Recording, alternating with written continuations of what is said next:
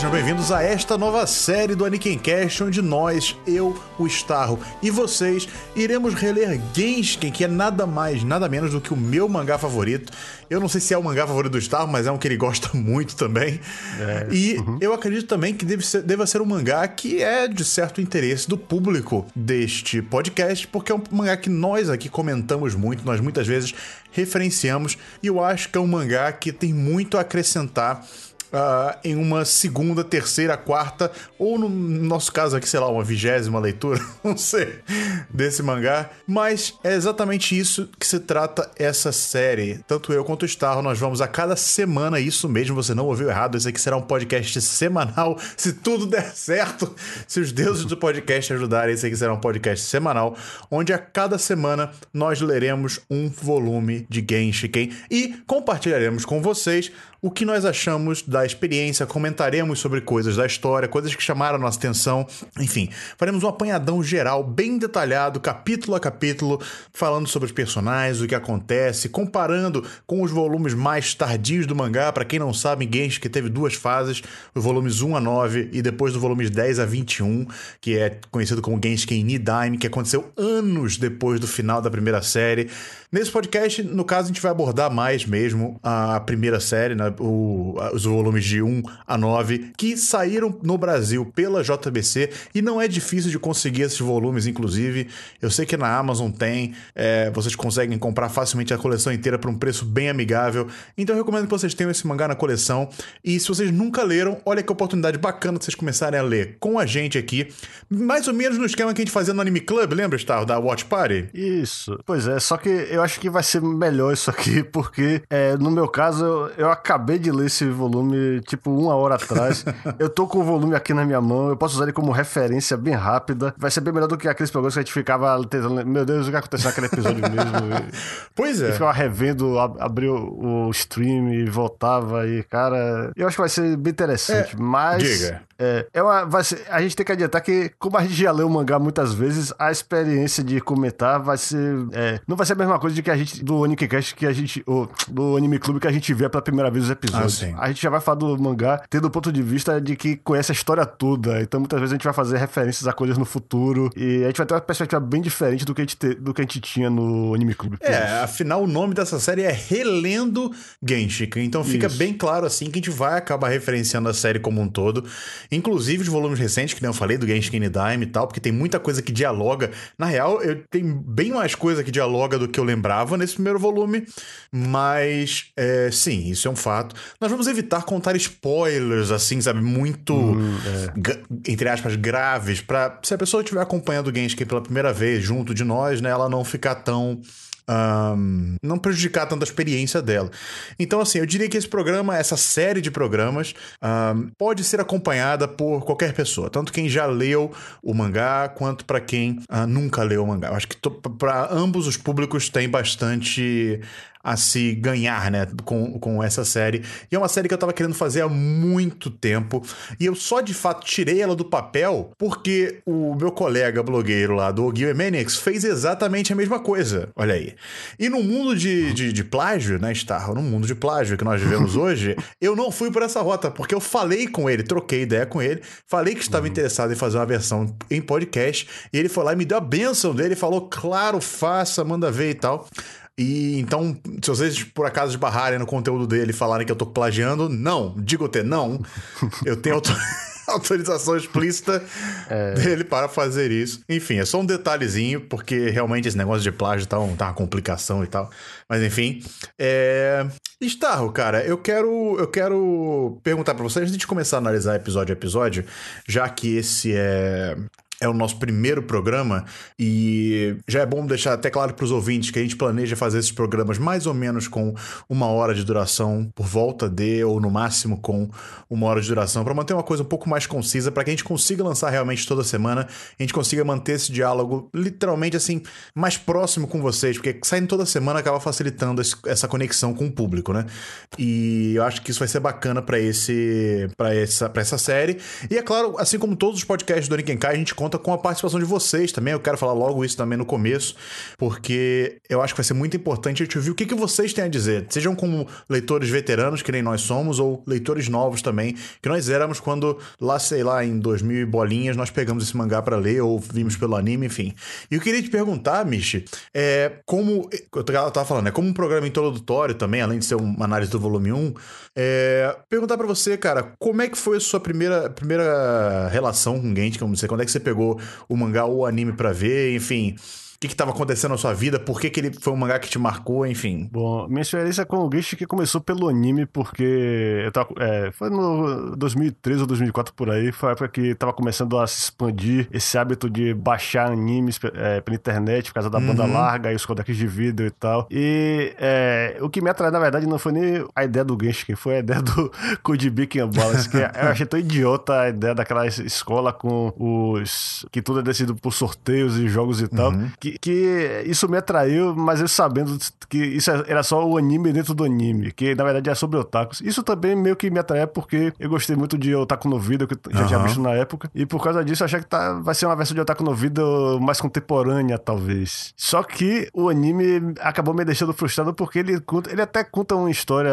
meio completa, ele tem um clímax, só que você fica doido para ver mais histórias com aquele pessoal e ver como é que vai evoluir, quem mais vai entrar no clube e tal. E isso é que me levou a ler o mangá. E felizmente, na época já tinha a edição americana do mangá. E foi, e foi o meu primeiro contato com, com o mangá. Só que foi um contato imperfeito porque tem vários problemas de tradução essa versão. Tem, e parece que eles não consertaram, né? Que eles relançaram recentemente. Uhum. E parece que usaram a mesma tradução, não é não?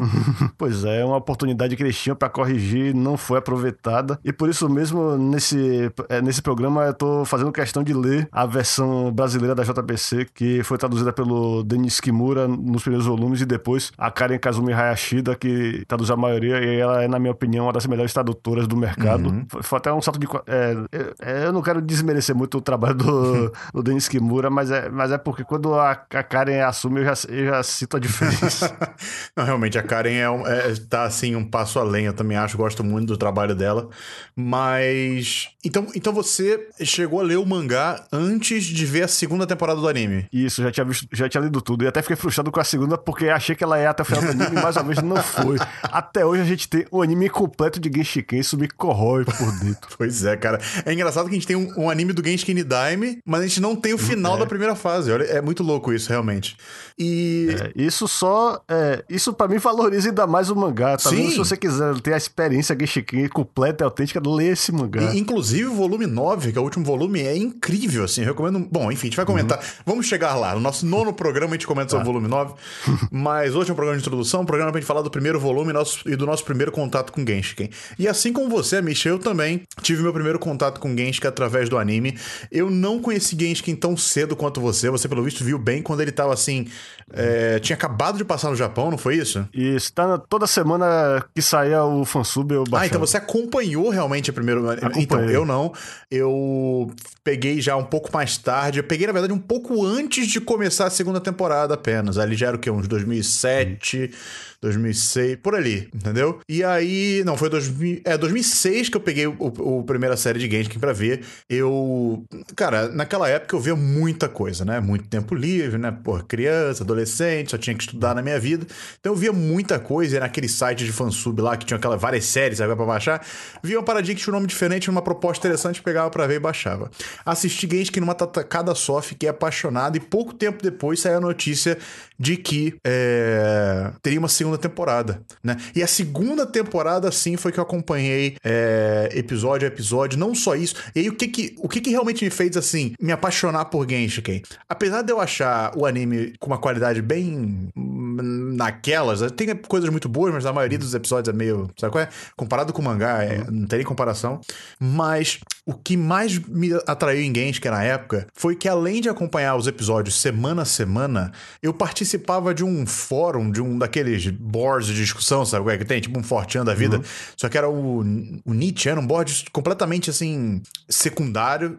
O nome Nietzsche não é de brincadeira nesse sentido, mas enfim. É... E episódio a episódio, eu ia nesse board, tinha um sub. um, um, um fórumzinho, um subfórumzinho lá específico de Genshin, e era muito legal ver a galera comentando sobre Genshin, explorando, tratando cada episódio, analisando, bem como os próprios personagens faziam naquelas reuniões deles do Could Be Balance, sabe? Hum. E foi muito legal isso, uma experiência excelente de passar a segunda temporada inteira comentando.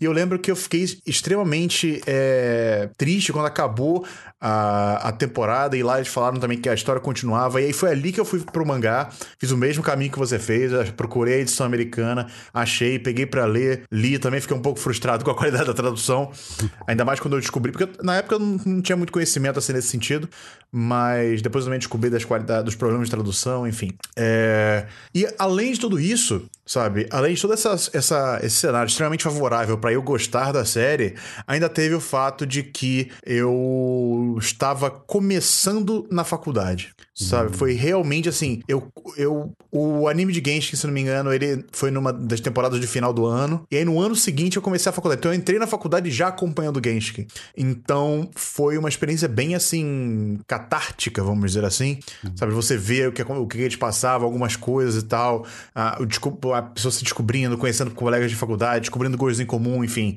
É, foi bem interessante isso, eu acho que isso colaborou ainda mais com a, com a minha meu interesse na série. E desde então, cara, eu sempre releio que quando eu posso a série. Faz, já, curiosamente, já faz tempo que eu não releio Genshin.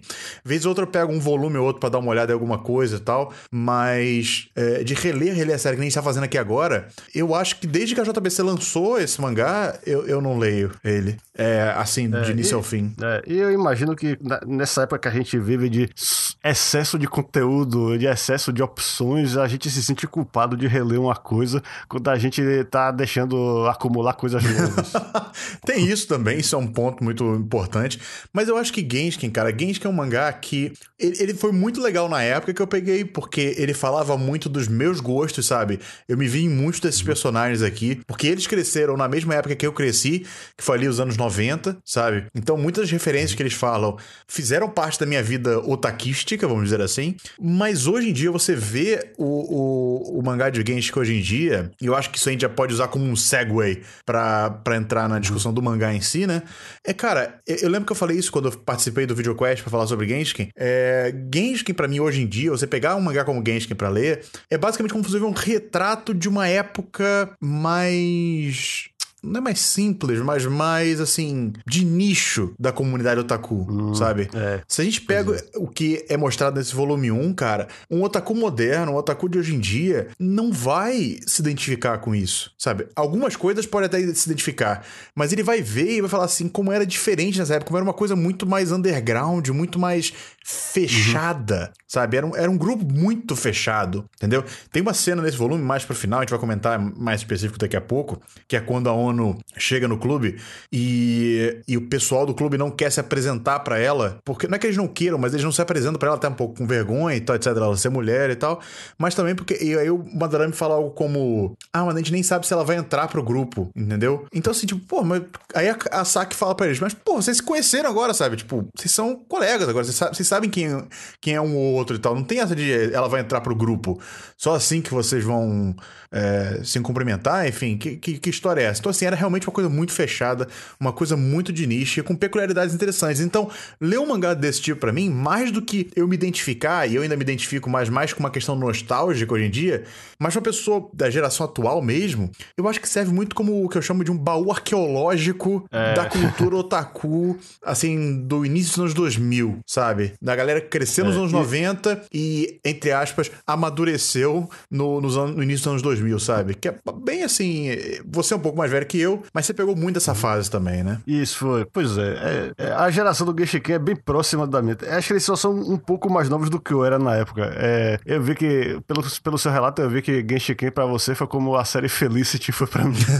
tipo, ela começou bem quando eu tava na faculdade. Então, aquela, isso era sobre minha vida. E no caso do Genshiken, eu já, eu já tinha. É, já, já tava há alguns anos na faculdade e não foi a mesma coisa. Mas é, o que me chamava muita atenção em Genshiken é que a série meio que ela começa é, bem focada no Sasahara, porque ele quer que você se sinta também como alguém que tá conhecendo, vendo pela primeira vez esse grupo. Uhum. É, a série não mostra a origem do Genshiken. O Genshiken já existe há algum tempo, já teve várias é, encarnações, uhum. e formações e gerações. E ele usa o Sasahara pra ser o personagem do ponto de vista. Só que o Sasahara, ele é bem passivo, ele é bem, é, como dizer, ele é, ele é discreto porque ele tem um pouco de vergonha do, do hobby.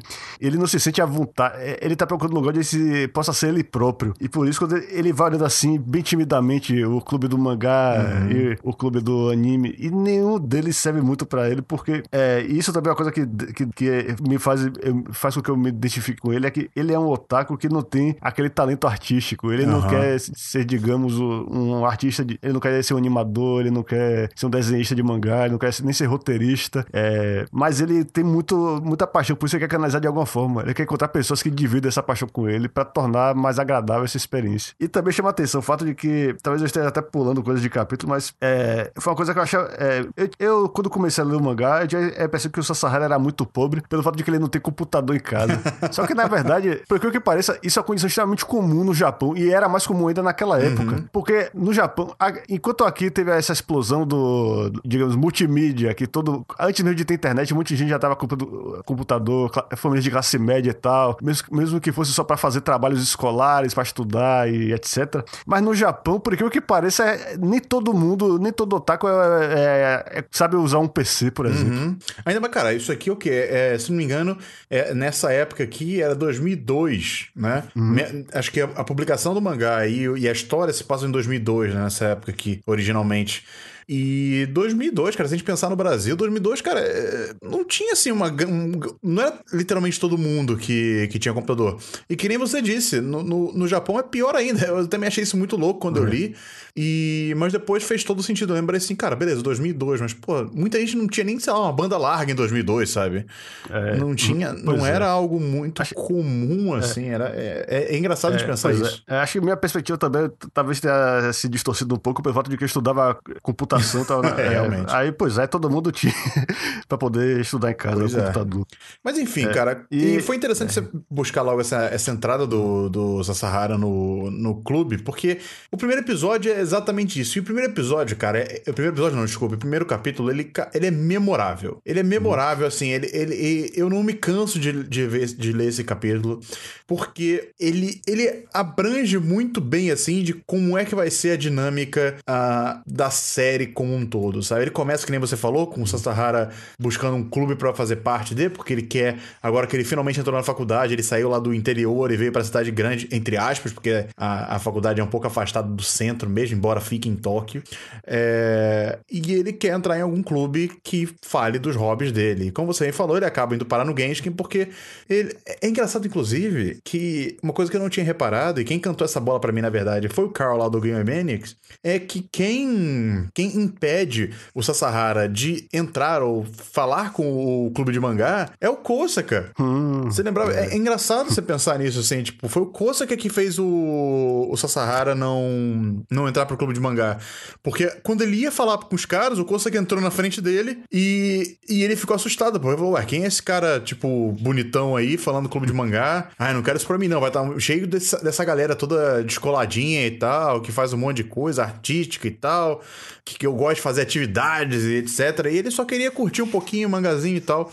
Então ele acaba saindo e fica interessado pelo Genshin, que era uma coisa assim que parecia menos ativa. Literalmente, o, a, a, o stand do Genshin, que era o Madarame sentado, com uma plaquinha escrito Sociedade para o Estudo da Cultura Visual Moderna, e os outros dois lá, que, é que acho que era o Kugayama e o Tanaka, conversando alguma uhum. coisa que o, que o Sahara não conseguia entender direito e tal. E aí ele vai é, ver no, é. na, no uhum. catálogo de clubes, né? E quando ele abre lá, só tem no, na parte da descrição do Genshin, só tem uma, uma um desenho, que acho que foi feito pelo Kugayama na época, se não me engano, e que era um desenho do and Balance, que era uma série que até o Sahara também gostava bastante. Então ele meio que se interessou por esse clube, né? sabe? Parecia um clube mais descolado, mais leve. Pra surpresa dele, quem aparece lá no dia seguinte era justamente o Kosaka, né? Que ele também achou interessante o clube e acabou entrando uh, para ele. Mas achei muito interessante essa questão dele ser, dele ser o. Quem, quem impediu o Sasahara de, é. de entrar pro clube, né? E a gente pensar também depois da história que se desenvolve entre eles, como eles acabam ficando muito próximos, porque são da mesma geração, enfim. Geração, é. é. É, bem interessante ver que isso começa, né? Assim. É, agora, é, pois é, mas qual é a diferença fundamental entre o Sasahara e, e o Kosaka, fora o fato de que o Kosaka é bonito, estiloso e tal? É que o Kosaka não tem nenhuma vergonha de ser quem ele é, ele se aceita plenamente. Então, para ele é só questão de. Ele não tá. Ele tá se deixando porque os outros pensam dele. Uhum. Então, para ele é muito. Ele já vê logo, é, esse é, esse é o pessoal que, com que eu me identifico. É com esse pessoal que eu quero passar esses meus anos de universitário. É. E, é, e, é, e é justamente por isso. É, e é, a sorte do Sasahara é essa. Ele tá lá, ele reconhece também que o Sasahara quer, é, tem o perfil da, daquele clube, só que ele tá meio é, hesitante. E então ele é que realmente força a situação para que o Sasahara vá. Mas é bom te falar também que esse capítulo já introduz é, quase todo mundo, inclusive a Saki, o Sakabe. Cara, essa é... que é a personagem. Só não vou dizer para você que é a personagem mais incrível desse mangá, porque existe a Ogiwe e o Madarame também eu gosto bastante, é claro. Mas a Saki, ela é uma personagem que eu achava que quando eu comecei a ver o anime, no caso, na época, né, e, e a ler o mangá, eu achava que seria uma personagem extremamente chata de acompanhar, hum, é. irritante. E ela no início, ela é bem assim, sabe? Ela é uma personagem bem irritante, uma personagem uhum. que dá raiva, sabe?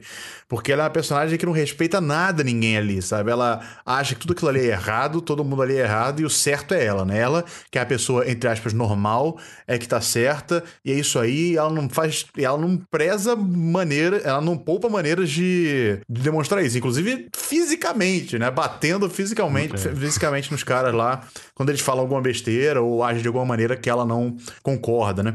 Mas é uma personagem também que, do decorrer da série, ela se mostra incrivelmente fundamental para evolução daqueles personagens e a não, e é curioso porque você poderia pensar assim que a Saki ela é uma personagem fundamental para fazer esses personagens otakus saírem um pouco desse nicho, né? Mas não, pelo contrário, ela é fundamental, inclusive, para eles se aceitarem enquanto otakus, sabe? E ficarem tranquilos uhum. e e, e, e, felizes mesmo na própria, no próprio hobby deles, né? A gente vê isso bem no último capítulo desse primeiro volume, quando ela fala pra, pra ONU, sabe? Que a ONU tem aquela, aquele episódio que ela descobre que a ONU gosta de caras carecas de óculos escuros, caras de carecas de é. meia idade usando óculos escuros, é um gosto bem específico. E a Saki fala assim, cara, você tá vergonha disso? Tipo, porra, deve ter um monte de gente uh, aí no mundo afora que gosta desse tipo de coisa, sabe? Você não precisa ficar assim, sabe? Você aceita como você é, sabe? Não tem problema nisso. E é engraçado ver uma personagem como ela fechar o volume falando isso, né? É curioso ver essa. Que já nesse primeiro volume você vê uma certa mudança da saca de perspectiva e tal. E você vê um quase que um, um foreshadowing, um previewing, um preview do uhum. que a Kasukabe vai se tornar no decorrer da série. Porque não só ela vai influenciar na vida dos outros ali ao redor dela, e eu diria praticamente todos ali vão ser influenciados por ela.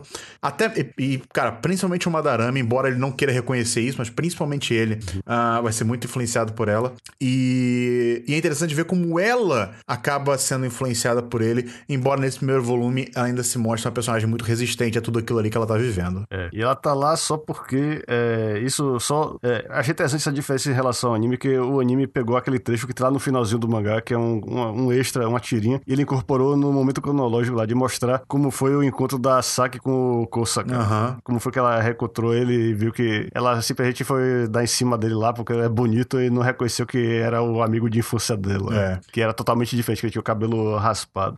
e, ela, e, e, o problema todo é esse. Ela, tá, é, ela fala que ela tá numa situação que a faculdade é muito distante de Tóquio, é montanha pra tudo que é lado, então a única coisa que sobra pra ela é simplesmente procurar um namorado mesmo. Né? Pois é. Não tem diversão pra... e, por ela, e ela insiste, cara. Ela podia ter desistido logo de, de ver como o Kosaka é. Que o Kosaka é o otaku hard hardcore é. mesmo. E, e, além de tudo, outra coisa que é muito frustrante na dinâmica entre os dois é que o Kosaka, ele tem aquilo que em inglês se chama de low sex drive. Bem por aí. Ele não é. Ele, ele não é assexuado, mas ele é um cara que não fica. Ele pensa em sexo muito pouco comparado com a maioria dos homens. É, é curioso, porque o que essas pessoas aqui e otakus nessa época adoravam fazer é justamente ver coisas né, de conteúdo adulto, vamos dizer assim. Isso. Então, assim, é curioso ver uma pessoa é. que consome tanto esse tipo de material, uhum. não. Ele literalmente separa bem o 2D do 3D, né? Nesse quesito. Assim. Isso, pois é, exatamente. Eu, eu diria, cara, é engraçado, porque assim, a gente associa essa imagem ao Madarame, né? Ele, inclusive, tem aquela declaração uhum. clássica assim, de falar assim: eu não tenho nenhuma revista de, de mulher pelada é. normal, assim, 3D, eu só tenho uhum. coisa 2D e tal. Uhum. E, e o Kosaka, na verdade, é quem realmente abraça isso ao extremo. Porque o, Ma Madarame fala isso, mas na hora que pergunta pra ele se ele teria uma namorada, ele fala assim: é, eu não desgostaria de ter uma namorada, sabe? Ele, ele, ele, é, ele claramente é. queria ter uma namorada, mas não tem. E pois é, ele não... o Kosaka, por outro lado, não. O Kosaka, uhum. se você jogar na cara dele e falar, tipo, porra, Kosaka, beija aí a, a Saki e tal, sabe? Ele não vai ter esse, uhum. esse drive, essa motivação, essa vontade, vamos dizer assim, né? Pode até ter, mas vai é, ser uma coisa é. lenta, demorada. É, e justamente pelo, pelo fato de o Kosaka não ter essa coisa de ficar procurando sexo o tempo todo, é que ele não, não cai naquela pegadinha de, da, inicia, da iniciação que o Genshin sempre faz com os membros novos. Que é uma o... das cenas mais incríveis desse primeiro capítulo e bem marcante para todo mundo que lê esse mangá, eu acho. pois é, cara, porque você tá lá. No... Imagine ainda mais o Sasahara, que pra, pra ele tudo aquilo é muito novo. Ele nunca é. Se, ele, ele, nunca esteve num lugar com tanto conteúdo disponível lá ao alcance dos dedos dele. E para onde é que ele vai? Qual é o impulso dele? É... ele vai procurar os dois gente pornô. E é claro, tá lá o pessoal no. e é engraçado que eles vão sair da sala um por um, cada um vai atendendo. A gente. É... eu não sei se, pra quem vê pela primeira vez, ele fica na cara que aquilo já é parte de, da pegadinha. Uhum. Mas chega eu posso dizer que pra mim, eu, eu não, não, não suspeitei. É, eu acho que é, tá muito distante pra mim a memória pra eu conseguir lembrar se eu suspeitei, mas eu, realmente não vi nada demais. Eu vi só ele saindo pouco a pouco e deixando o Sasahara e o Kosaka sozinho. Daqui a pouco o Kosaka vai também, porque ele já tinha passado por aquilo. Uhum. E, foi, e eu achei muito original aquilo ali na época. Nunca tinha, nunca tinha visto nada igual em, em animação. pois é, cara. E aí é o que é interessante que quando eles voltam, eles falam pro, pro, pro Sasahara, que era um personagem que estava muito fechado, muito envergonhado do que ele gosta, sabe? Eles mostram para ele que ele é um deles, sabe? Que ele não precisa uhum. ficar envergonhado, que ali ele tá entre comuns, vamos dizer assim, né? Ele não é, não é Isso, é uma coisa é. diferente, um, um, ser bizarro. Ele é um cara como os outros que estão ali também, então ele pode ser ele mesmo. Claro que não é tão simples assim, o Sasahara vai passar nove volumes querendo ser ele mesmo. Mas é, é um fato que a jornada de aceitação dele, vamos dizer assim, começa já nesse momento, e é um momento em que a gente vê reverberações, inclusive nesse próprio uh, volume 1, né? Nos próximos capítulos, quando ele vai visitar a loja de Dojinshi, quando ele vai na Comic Cat, entendeu? E, e, em vários momentos e tal, que ele começa a tomar mais iniciativa, né? Até no próprio capítulo 2, acho que a gente já pode entrar nesse momento aí, é quando uhum. eles vão pra casa do Kosaka, né? Pra poder. É, porque o, Sasahara não tem um computador em casa, né? Então ele uhum. é, pede pra ir pra, na casa do Kosaka pra jogar jogos, né? E eu acho que é uma coisa extremamente bizarra você jogar um jogo é, do, do tipo de jogo que eles estavam jogando, se é que vocês me entendem, hum, é. junto de um amiguinho e tal. Eu acho uma coisa meio bizarra, uma coisa que na minha, na minha ideia é inconcebível, mas eu imagino que uh, no mundo otaku daquela época era uma coisa um pouco mais normal, acredito eu, né? No mundo que nem todo mundo tem computador, enfim. Uh, e aí os outros, o resto do pessoal do Genshin vai e tal, e no final do capítulo a, a, Saki liga pro Kosaka, né? Porque ela tá com vontade de passar lá na casa dele, né? Com totais segundas intenções. E é, o Kosaka diz que, ah, sim, vem cá, Saki. A gente tá aqui jogando, vem jogar com a gente também. É. E ela, tipo, parece que tá aquele choque inicial assim, tá, não sei como uhum. reagir a isso. E aí o Sasahara, inspirado muito no, na questão do, do que ele viu no capítulo anterior, que ele falando assim, cara, é, eu tenho que agir, eu não posso ficar parado, sabe? Eu sou um deles, eu não posso ficar me segurando para agir. E ele, no impulso, ele pega o telefone e fala assim, não, a gente tá indo embora, você pode vir, sabe qual é? é. E aí é, é, o primeiro momento em que o, que o Sasahara realmente demonstra uma iniciativa mais é isso, é. presente. É. E, e, na saída você vê que os outros também tiveram a mesma percepção que ele. Então, o é, a gente acaba percebendo que o cara mais sem noção é o Kursuka, por incrível que pareça. Ele pode ter várias qualidades, mas ele tem esse defeito realmente, além do. É, além de, de ter. É, não é necessariamente um defeito o cara não ser obcecado Sim, por claro. sexo e mulher e tal, mas ele tem esse defeito de não perceber as emoções dos outros, de é, Pois é. De ser uma pessoa muito literal até certo momento, sabe? No final do capítulo, literalmente hum. a Saki falando assim: ah, eu vou experimentar esse vestido aqui, tá bom? Então, tipo assim, não olha para cá, tá? Fica olhando para frente. E ele é. só responde assim: tá. É, tá. sabe qual é? Tipo, entendeu? Ele não, não é que ele. Sei lá. E não é como se ele também não quisesse, porque, por exemplo, acho que no, era o volume, no terceiro capítulo que ele dá um beijo na Saki, não, né? É, no, é depois. Mas que ele só dá um beijo na Saki quando literalmente o Madarame fala para ele assim, tipo, ah, Coça, a Saki tá aqui enchendo o saco, dá logo um beijo nela pra ela parar de onda, sabe? E ele vai uhum. lá e beija, porque ele também quer, sabe? Não é como se ele é, não é. quisesse, é. não é como se ele não uhum. gostasse dela.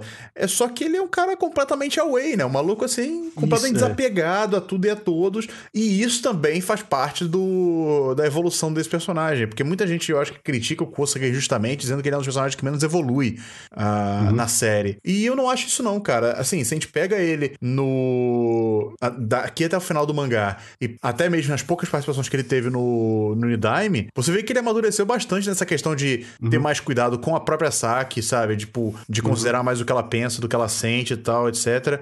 E ele tem uma percepção muito maior e tal. Enfim, acontecem coisas aí, na, na, né? enfim, não vamos entrar em muitos detalhes, mas. É, pois é, mas eu, é, mas eu acho que o Kursa, cara, eu não quero dar diagnóstico, porque eu não sou dessa área, mas ele, para mim, ele é um savan. Hum. Ele é um cara com extremo, com talentos extremos, mas que ao mesmo tempo tem umas deficiências extremas também. É. Mas que infelizmente não atrapalha tanto assim a vida dele. O cara é, é o gênio do, de jogar jogos, ele é, é, mais pra frente a gente vê que ele tem também talentos que ajudam. É, não quero dar spoiler de qual área profissional ele vai seguir, mas você vê que ele realmente é o cara. Você vê que ele, ele vai se dar muito bem na vida. É. E mas... é engraçado porque o, o Madarame fica sempre se referindo a ele como uma arma secreta, né? Uma arma secreta. É. E a gente não consegue entender muito bem hum. do que, que se trata isso, né? Mas depois a gente fica mais ou menos sabendo, que é justamente usar essas habilidades dele e tal pra angariar.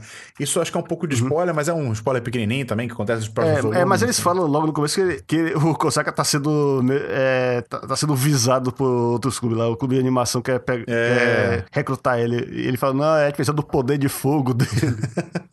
Exatamente, você não entende assim, que poder de fogo, o que, ele tá falando, sabe?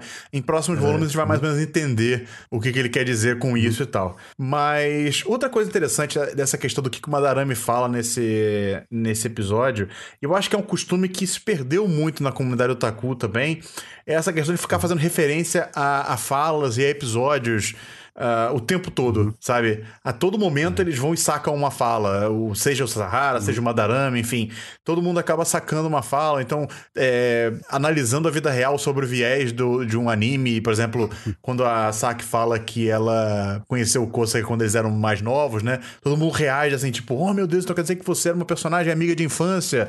Então você, uhum. quer dizer, aí, ela, aí eles falam assim, ah, eu já tô começando a ver ela como uma pessoa mais fofinha agora, sabe? Estou gostando mais dela agora, enfim, sabe? Tipo, usar o filtro do, do, do, do otaquístico na vida real, enfim.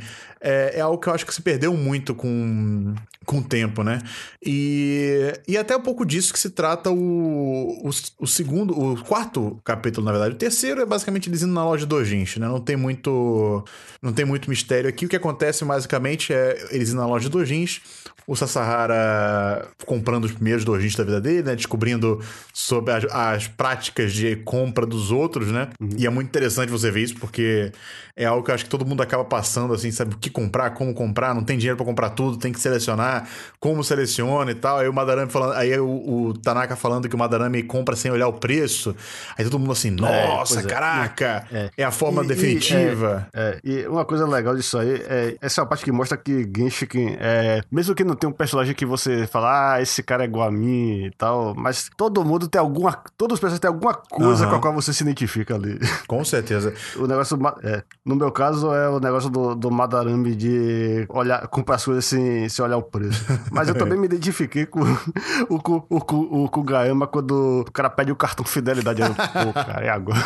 Eu odeio essas coisas também, cara. Quando o vendedor fica querendo me empurrar coisas que eu não quero. Sim, sim.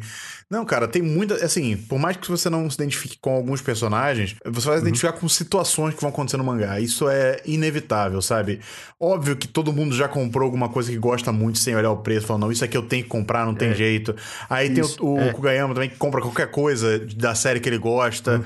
E que isso é um problema, é, porque pode sair muita coisa, isso, enfim. É. é. e também o negócio que o Tanaka fala, que eu também me identifiquei com o que o Tanaka falou, que ele procura coisas de, de círculos que ele gosta, Sim. mas que por causa disso ele fica menos aberto a coisas novas. É justamente o que eu cito no meu critério para escolher séries pra assistir. é bem por aí e tal. E foi escolhido pelo Steph, é, pois é, bem, é bem isso. E o Sasahara, por outro lado, tem esse lado onde que ele, ele além de ser inexperiente, ele tá achando que algum deles, dos amigos dele, vai dar a fórmula perfeita para ele. Qual é a fórmula certa pra comprar? E não tem fórmula não perfeita, tem. cara. Cada um é. Você, você tem que descobrir qual é o, seu, o melhor jeito de, de, de, de, ter seu hobby, de, ou de gastar dinheiro com o seu hobby. É, pois é, cara.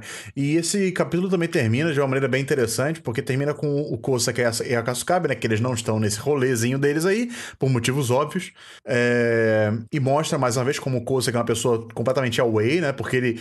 A, a Saki diz que quer ir lá pra casa dele, mas ele fala que não pode porque vai ter um lançamento de meia-noite de um jogo que ele quer comprar. e ele vai simplesmente vai embora.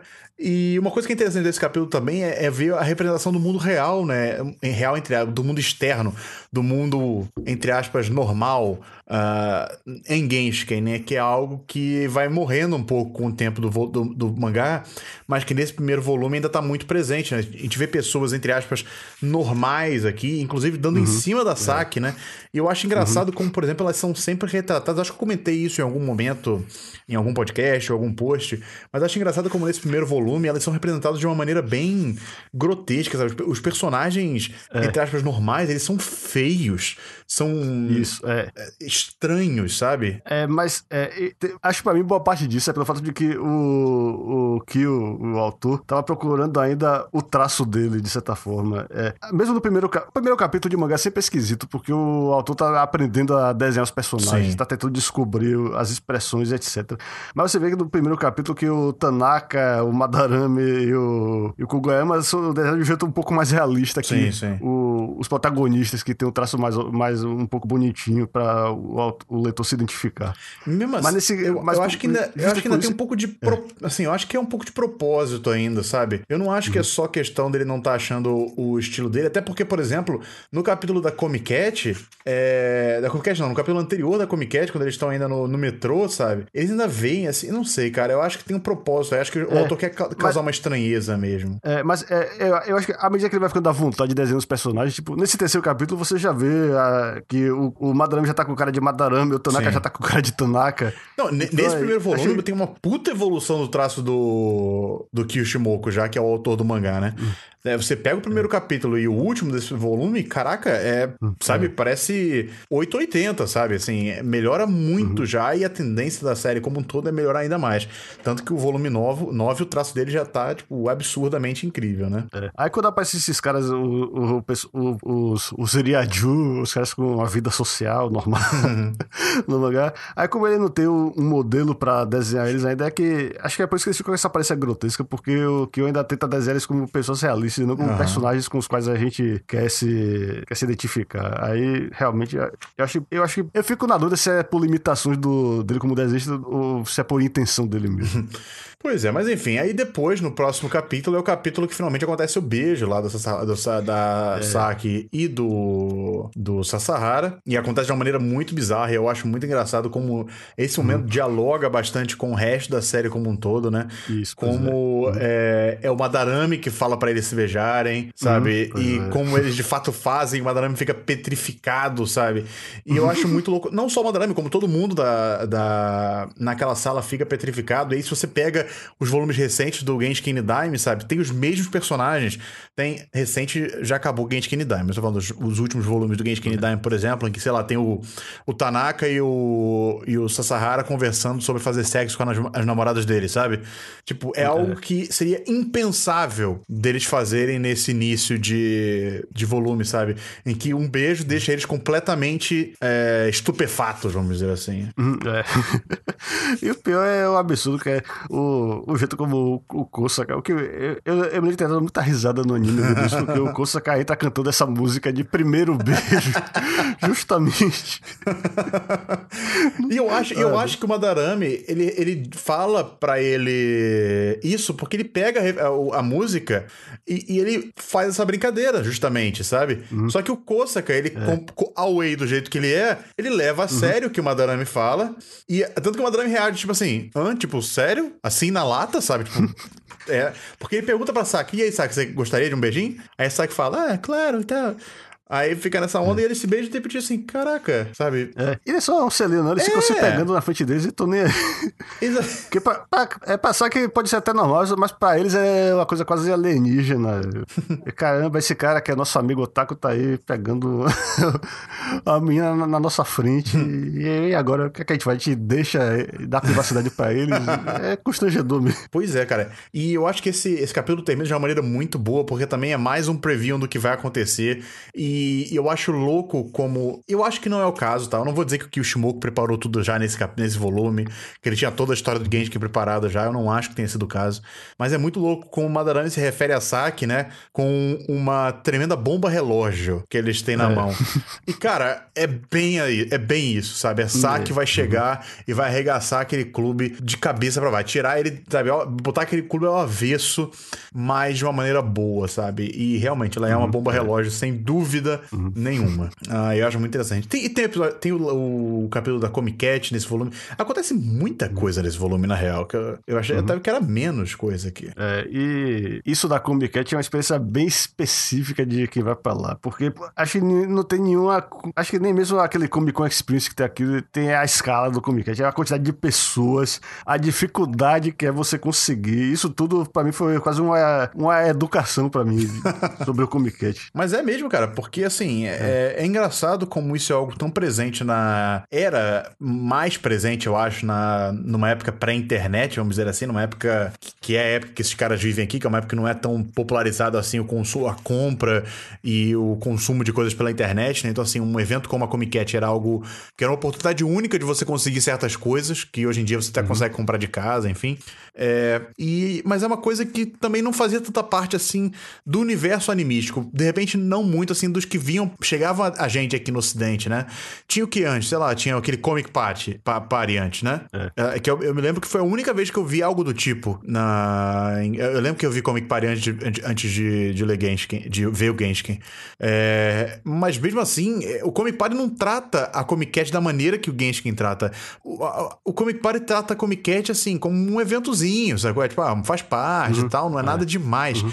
Genshin aborda o lado perrengue daquilo ali, sabe? Isso, o é. lado perrengue e o lado que, embora seja um perrengue, vale a pena, sabe? É um, momento uhum. do, de todo mundo ali ser otaku, sabe? Aquele bando de gente fedendo e eles deixam isso bem claro, sabe? Não, é de você, de você ver quantas pessoas como você existem. Porque eu, as poucas convenções que tá aqui, no, aqui em Salvador, como o Onipolitan, já, me, já tiveram um impacto enorme em mim, uhum. que eu uhum. pensei, caramba, eu não, existi, não sabia que tinha tanto otaku em Salvador. Pois é que as pessoas, as pessoas não têm noção disso hoje, Starro. Isso, pois Mas, é. Porque hoje você entra no Facebook, sabe? E, e é. você descobre, sei lá, uhum. 50 grupos de fãs de, de Genshin, que seja uma parada totalmente específica, uhum. sabe? É. Mas antigamente uhum. não era assim, cara. Você encontrar outras pessoas que gostavam das mesmas coisas que você, de você ter um lugar para você ser quem você é e você curtir as coisas que você gosta, uh, sabe? Sem precisar ser algo solitário, vamos dizer assim, fora uhum. do seu círculo de amigos, do seu pequeno círculo de amigos, né? Era em convenções, era em eventos assim, né? Uhum. É, agora, é, é interessante, é, esse capítulo do, do Comic Cat, é, eu, acho, eu acho relevante falar também do Haraguchi, que, Ai, que ele é uma figura é. detestável, mas eu acho que a gente tem que falar sobre ele, porque é, é, vendo, relendo o mangá, eu fico achando que o Haraguchi é como se fosse um... como o Sasahara poderia se tornar no futuro se ele fosse um babaca. Talvez. Porque ele, é também, porque ele é também um cara que não tem, digamos, talento artístico, mas ele gosta de mangá anime, mas ele usa isso para explorar os outros. Uhum. É, e ele nunca se compromete com nada, ele chega pro grupo, ele tá no, no, grupo, no clube de mangá, ele diz que é do Genshiken, ele tá no Genshiken, mas ele nem paga a taxa anual uhum. lá, ele simplesmente é membro só no nome, e fica enrolando todo mundo, mandando nos outros e tal, só pra se sentir envolvido no processo de fazer o Dojinshi. E esse capítulo também é uma coisa que acaba, é, você quer dar spoiler, é, servindo de motivação no futuro, porque o, o Sassara vê como é legal é, ter pessoas lá vendendo o trabalho deles. Uhum. E ele pergunta lá pro Madrame no final: e aí, por que, é que a gente não produz. Né, não é no final, é naquelas tirinhas lá entre capítulos, é. por que, é que a gente não produz um todinho? aí a reação do Madarame é aquela. aquela garota. É, é, é aquela paródia daquela garota propaganda do pirulito que bota a língua pra fora. Eu, sempre esqueço o nome dela. É, mostrando vi, assim, tipo, ah, não quero falar sobre isso, sabe? Tipo, tchau. É, pois é, piscando e botando a língua pra fora. Pois é. É, cara, e, e, é tipo um tabu, né? Na, hum, é. Pro Genshin e tal, esse tipo de coisa e tal. A gente vai descobrindo depois é. o que acontece, enfim. Na, no tempo certo a gente vai comentar sobre isso. Mas, sem dúvida nenhuma, é um capítulo muito importante, porque a Comic Cat em si acaba sendo um evento de, de grande importância no universo do Genshin, assim, por motivos óbvios e tal, mas por vários acontecimentos que, que acontecem no, no Genshin.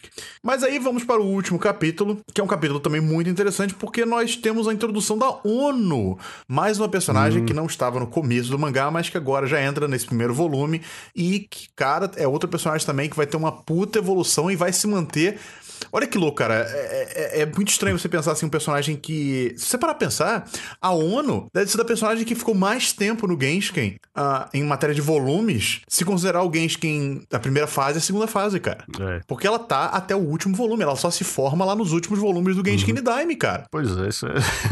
é realmente é, é, até difícil imaginar que ela não estava no mangá desde o começo, mas pelo menos ela pode dizer que ela tá em todos os volumes do mangá. Pois é, e ela tem uma puta evolução, sabe? Você pega essa ONU, me dava nervoso, sabe? É, essa, eu uhum. lembro como eu ficava nervoso com a ONU nesse início do mangá, porque ela é uma personagem muito assim. Uh, como é que eu digo assim? É awkward, sabe? Ela, é, não sei, é. ela, ela não consegue expressar direito o que ela sente, ela fica sempre. É, é, é, sei lá o quê. E no anime era mais irritante ainda. No mangá, pelo menos, sei lá, não tem tanto esse tipo de coisa assim. Mas no anime eu lembro que eu ficava muito irritado com a personagem, muito, muito, muito mesmo. E, e é muito bonitinho ver o início da relação dela com o Tanaka, assim, sabe? Uhum. Quem, quem uhum. já. Bom, é, deixa pra lá. Vocês já entenderam, né? O que deve acontecer entre os dois uhum. personagens, enfim.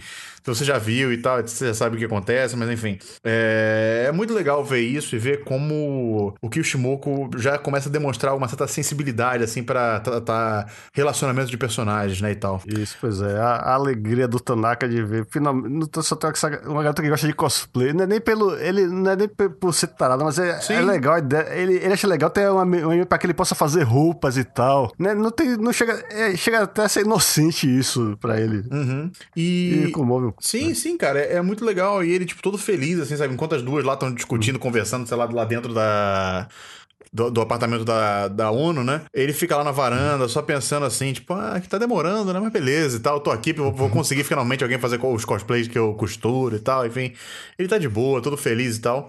E é nesse momento, cara, que a, que a Saki mostra, vamos dizer assim, o poder de fogo dela mesmo, já que a gente tá usando é, essa. essa Porque ela, ela fala pra, pra, pra ONU uma coisa que é muito verdade, que eu, eu vou ler aqui o, o, que tá na edição do JBC aqui, é, que ela diz que não tem problema, né, a, a Saika.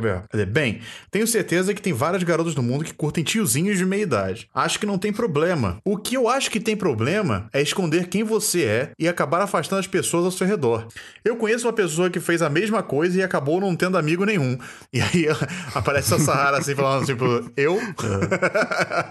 Aí ela continua assim, falando assim, ó, ainda se fosse algo que você devesse esconder, de verdade, mas é só o que você curte. Você só quer amigos para que compartilhem do mesmo interesse. E foi por isso que deixou a porta aberta, não foi porque a ONU deixou a porta aberta, ela não trancou a porta quando ela foi entrar e arrumar o quarto, uhum. né, pra esconder uh, as coisas. Aí ela fala assim, fala sério, por que todos vocês são tão carentes assim? E ela começa a rir, é. sabe? Tipo, é cara, isso aqui é um puta preview do que vai acontecer na série como um todo. É um puta preview é, de ver como e... a Saki vai ter um papel importantíssimo na vida dessas pessoas. Isso. E o fato dela rir depois mostra como essas pessoas vão começar a afetar ela também, sabe? Eu acho muito legal uhum. isso. É, e é legal porque é, no começo, quando a Saki começa a interagir com a ONU nesse capítulo, é o que ela, ela, ela, ela interage com ela em função do que, do que elas têm em comum, que é o fato de falar inglês. Uhum. Então ela tá achando que ela vai ser mais uma amiga para falar sobre roupas e moda, não sei o que, blá blá blá lá.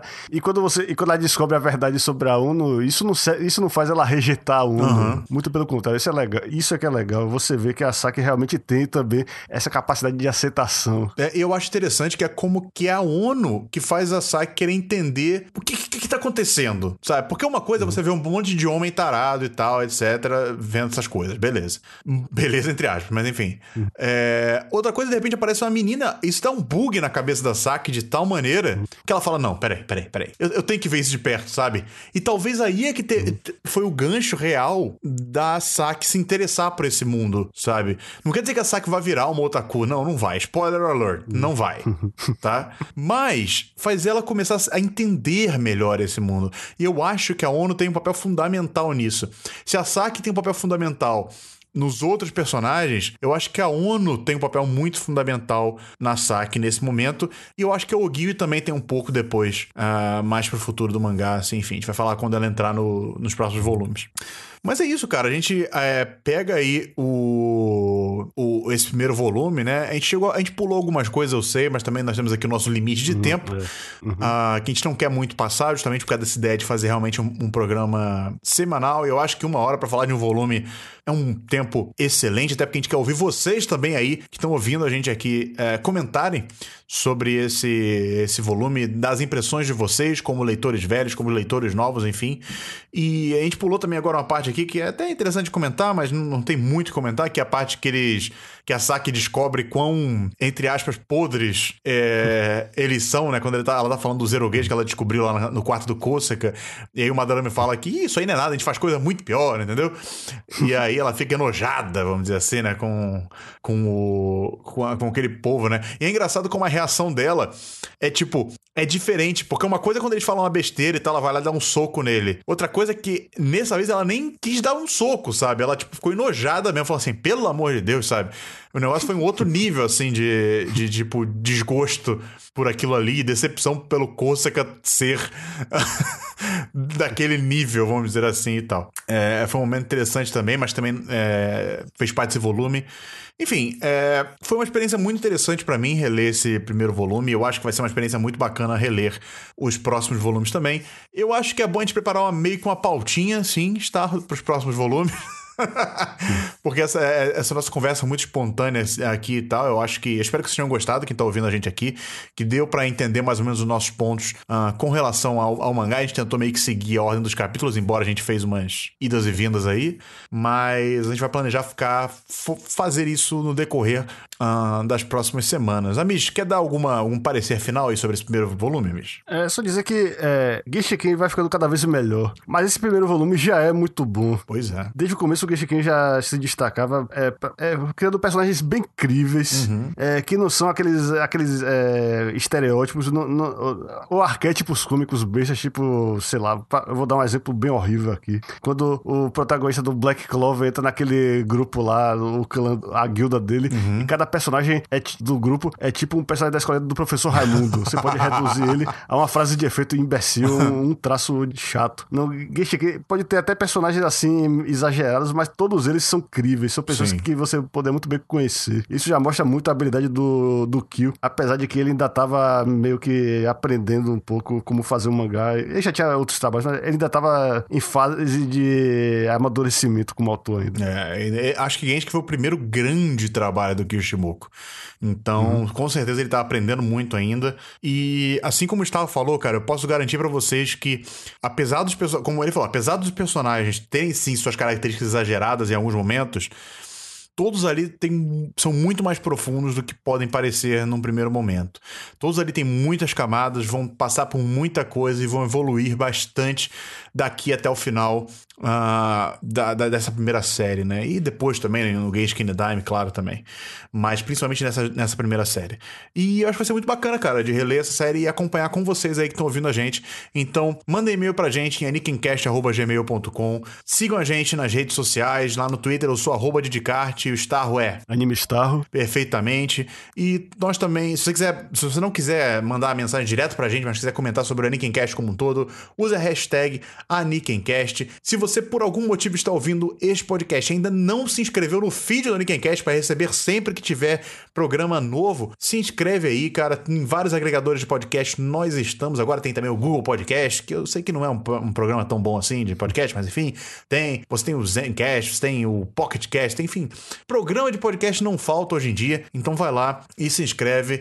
E se você quer colaborar com o Anikincast como um todo, nós não temos programa de padrim, Patreon, esse tipo de coisa e tal. Às vezes a pessoa sempre pergunta, mas nós não temos, pelo menos não por enquanto. Mas tem uma maneira que você pode ajudar a gente, é compartilhando o Anikincast. Manda para um amigo seu, sabe?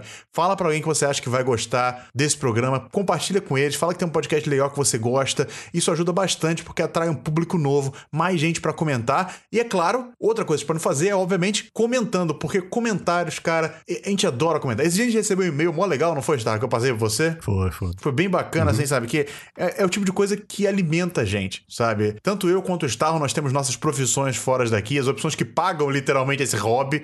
No meu caso, pagam literalmente o servidor do Ariken Cash aí. Mas é, nós gostamos muito quando a gente tem esse tipo de, de recepção de vocês. É uma coisa que dá um gás muito grande e, e é algo que faz a gente querer continuar gravando, gravando cada vez mais, mesmo com todos os perrengues que a gente tem aqui fora uh, do podcast. Enfim, é, nós gostamos muito de receber e-mails de vocês.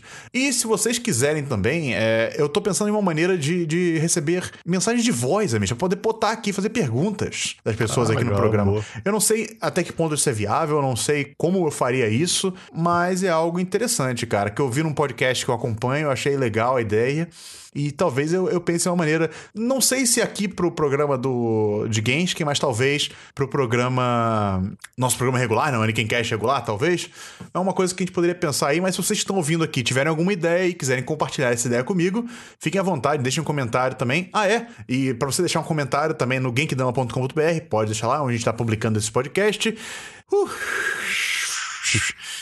Eu acho que é isso, né, Mish? Por, por essa semana é só, né? Pois é, espero que tenha ficado com menos de uma hora isso Pode deixar. Então, beleza, gente. Nos vemos semana que vem com o volume 2 de Genshin. É para ler antes de ouvir o podcast, por favor, hein? Valeu, pessoal. É, não, a gente não quer. A gente, a, gente quer, a gente quer que vocês leiam, a gente não quer arruinar Genshin pra vocês. É, porque a gente não fez nenhum resumo aqui. Se a pessoa caiu de paraquedas, coitado, não tá entendendo absolutamente nada que a gente falou nesse programa. Mas enfim, a ideia é ver, é ler o, o mangá antes de ouvir o programa programa, tá? Beleza então, gente. Valeu, até semana que vem com o volume 2 de Genshiken. Falou! Falou!